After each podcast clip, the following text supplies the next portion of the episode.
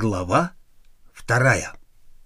На следующий день Бро прилетел в бюро первым. Он, наконец, смог обустроить свое рабочее место, расставить карандаши, разложить листки по размерам для заметок. В 8.30 Бро сидел за столом, готовый к работе.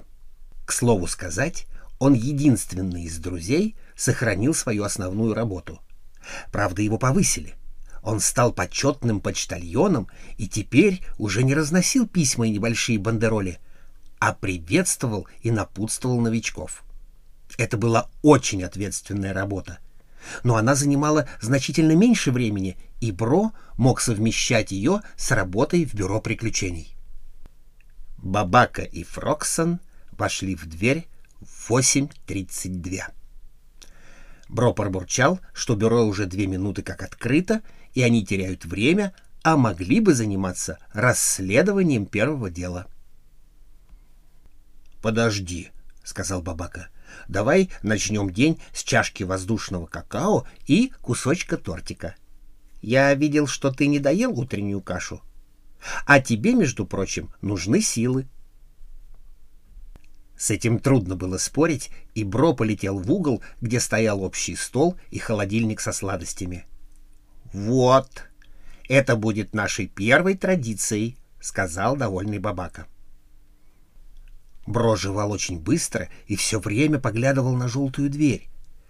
Уж очень ему не терпелось приступить к расследованию. Когда трапеза закончилась и все сели за свои столы, в бюро повисла тишина.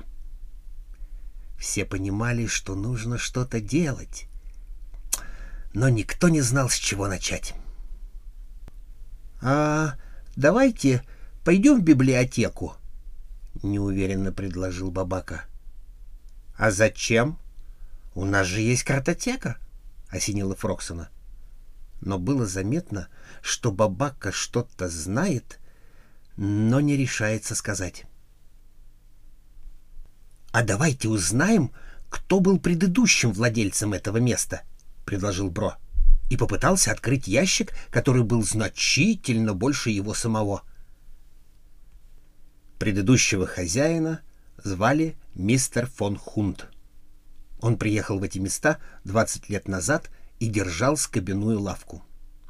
Арнольд фон Хунт скончался вечером 17 февраля сего года, гласила прикрепленная к картотеке вырезка из газеты. «Подождите», — нахмурился Фроксон. «Если Арнольд скончался, то кто положил заметку в коробку?» Бабака вдруг засуетился, начал собирать крошки со стола, постучал ложечкой о чашку и несколько раз посмотрел в окно. «Ты что-то знаешь?» — спросил его Майк. «Кто, я?»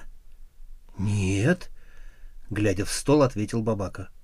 «Давай говори, а то я опять чихать начну», — попытался напугать друга Бро. Бабака посмотрел на друзей, отрицательно помотал головой, встал из-за стола и быстро вышел из бюро. «Я его догоню?» — приготовился лететь Бро. «Нет, не стоит. Давай дадим ему немного времени. А пока поищем, что есть в картотеке про желтую дверь и красный порошок. Погрузившись в поиски информации, Фроксон и Бро не заметили, как пришло время обеда. Около двенадцати в бюро зашла мисс Джудит с большой корзиной. — О, а где Бабака? Неужели уже на задании? — Нет, — растерянно начал Майк. Он рассказал Джудит о том, что случилось ранее. Она посмотрела на него с тревогой и предложила все-таки пойти поискать бабаку. «А может быть, сначала пообедаем?» — неуверенно предложил Бро. «Без бабаки?» — спросила мисс Джудит.